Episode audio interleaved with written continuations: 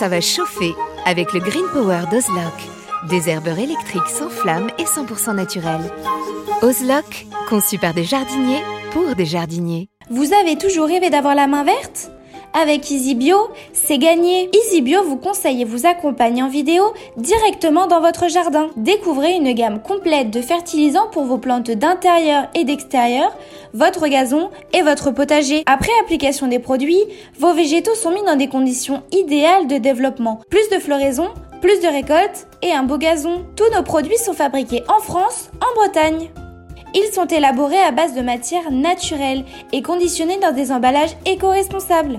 Derrière EasyBio se cache une belle équipe de jardiniers experts et amateurs qui prônent la réussite au jardin et qui a à cœur de vous donner la main verte. Alors, n'attendez plus pour tester les produits EasyBio. Profitez de votre programme sans effort avec l'autoril d'Ozlock. Tuyau d'arrosage qui se réenroule automatiquement. Ozlock, conçu par des jardiniers pour des jardiniers. Vous cherchez la petite bête? Toutes les réponses dans le dossier de Bienvenue au Jardin. Alors ce dossier aujourd'hui va vraiment être consacré à une des tâches, on va dire, rebutantes, mais récurrentes du jardin et du jardinier, à savoir le désherbage. Alors je sais que certains d'entre vous qui ont une sensibilité naturaliste exacerbée vont se dire Oh, il faut rien toucher dans le jardin, il faut laisser tout ça, c'est magnifique.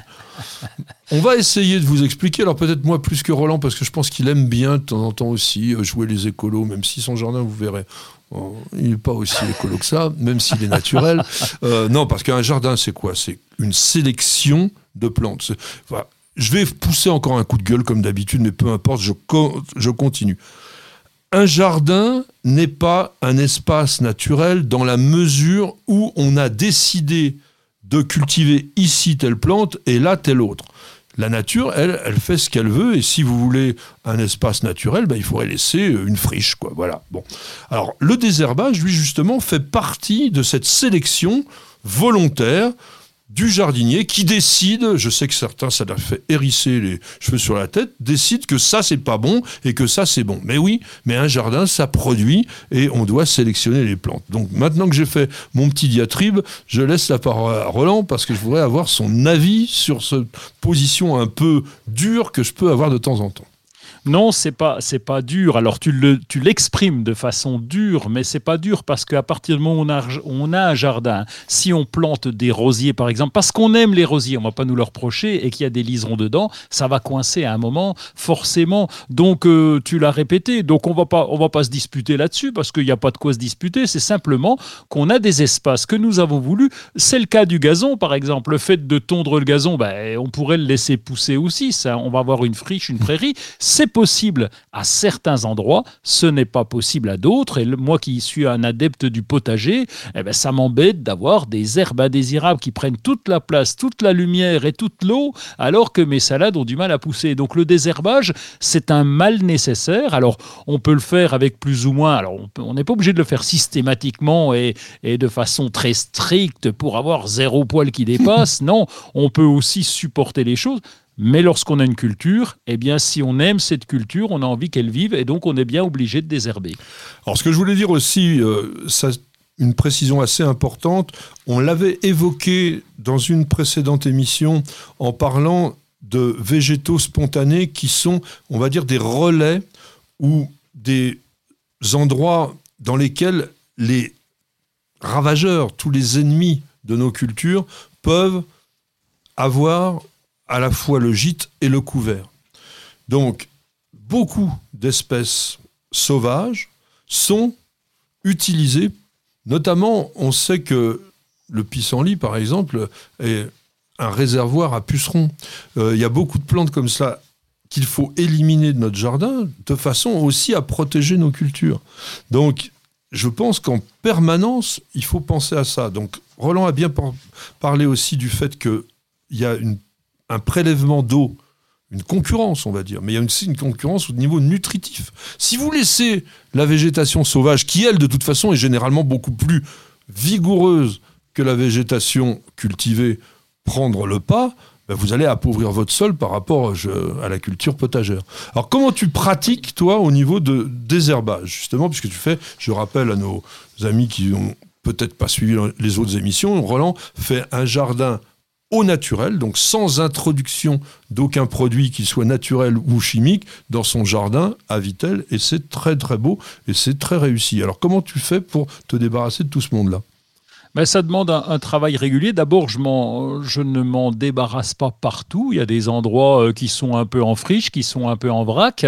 J'utilise euh, d'abord euh, la première chose et le plus important, je crois qu'on en a parlé, c'est d'être le plus régulier possible. C'est d'aller dans son jardin, on va pas dire tous les jours, mais pas loin, de façon à laisser les herbes, enfin de limiter les herbes indésirables, parce que on les laisse pousser une fois, après ça prend de l'ampleur. Si on a de l'oxalis par exemple et qu'on n'intervient qu'en fin de saison, Là, on est grillé, forcément, ça se développe rapidement. Alors l'oxalis, la euh, régularité, c'est important. Roland, on va préciser quand même, parce que quand on parle de plantes, il faut quand même que tout le monde essaye de comprendre de quoi on parle. L'oxalis, ça ressemble un peu à un trèfle. Ça a des toutes petites feuilles, on va dire, oui, bronze. C'est pas vraiment vert. Et puis, ça fait des petites fleurs jaunes, mais ça fait des bulbilles et il y en a partout. Oui, alors attention, c'est très joli. Hein. Euh, esthétiquement, on pourrait le garder, mais à condition de n'avoir que ça. Mais si on a une culture à côté, eh bien oui, ça craint un petit peu parce que ça se développe très vite. Donc la régularité, je pense que c'est le premier point. Ensuite, ça dépend de l'espace que nous avons. Si nous sommes en potager avec la terre apparente, eh bien là, le sarclage est important. Sarclage, ça permet de casser la croûte, d'enlever les herbes indésirables et en plus de remuer la surface du sol pour limiter l'évaporation de l'eau. Donc ça a double effet. Donc sarclage régulier est important. Le désherbage manuel. Tu te hmm. mets tranquille. Là, là tu es stressé parce que tu viens de faire une émission avec Patrick. Tu te mets tranquillement dans le jardin avec des genouillères pour pas t'abîmer tes petits genoux, des gants par moment, et puis tu vas te, te prélasser en désherbant. Ça, c'est bien. Et c'est extrêmement intéressant pour reconnaître les petites herbes. Et euh, on utilise aussi un couteau désherbeur parce que c'est la seule solution vraiment pour venir à bout des plantes qui ont des racines très profondes. On a évoqué le liseron tout à l'heure. Le liseron peut faire des racines qui descendent à 2 mètres de profondeur. Alors donc c'est sûr que vous n'aurez jamais un outil qui va jusqu'à 2 mètres de profondeur, mais en utilisant soit un couteau désherbeur, soit une gouge à asperges, vous allez quand même essayer d'aller on va dire 15, 20, 30 cm maximum, et donc vous allez épuiser la plante petit à petit. Et ce que vient de dire Roland précédemment, à savoir donc d'intervenir sur des toutes petites plantes, c'est extrêmement important, parce que c'est beaucoup plus facile d'éliminer la végétation juste quand elle pointe le nez au-dessus de la terre, qu'effectivement lorsqu'elle s'est totalement développée. Alors, est-ce que euh, tu as. Oui, on va dire, tiens, deux mots sur le paillage. Je trouve que c'est totalement inefficace, notamment sur les plantes les plus costauds. On parle du liseron, mais les chardons, tout ça, ça se fiche totalement du paillage. Ça vous traverse ça comme c'est pas permis. Et après, on a un mal de chien à désherber. Mais tu l'utilises quand même à ce niveau-là?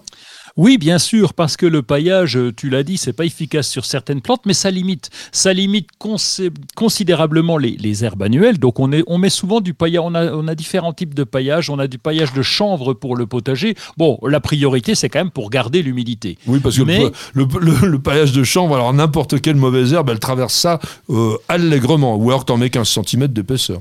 Alors, non, pas tant que ça. Euh, on en met 10 cm d'épaisseur, ah oui, mais, ça, ça, élimine au moins les petites, ça limite en tout cas. Et il faut pas dire que le paillage, c'est une barrière euh, euh, ferme et définitive. C'est pas vrai, hein, ce que tu, l'as précisé. Un pissenlit va passer à travers. Le liseron, il rigole, comme qui rigole, mais ça te limite un petit peu la présence des herbes indésirables. Donc, tu vas les enlever quand même. Tu vas désherber sur ton paillage. Et puis, bah, tu gardes au moins l'humidité. C'est un côté aussi esthétique. Et puis, je parlais de mes genouillères. On est bien sur du paillage c'est plus pratique quand on est à genoux sur le paillage. Et puis je donnerai un dernier mot quand même sur les désherbants, puisque il n'existe plus de désherbants chimiques. En revanche, il existe toujours des désherbants d'origine naturelle à base de, alors essentiellement aujourd'hui de l'acide pélargonique.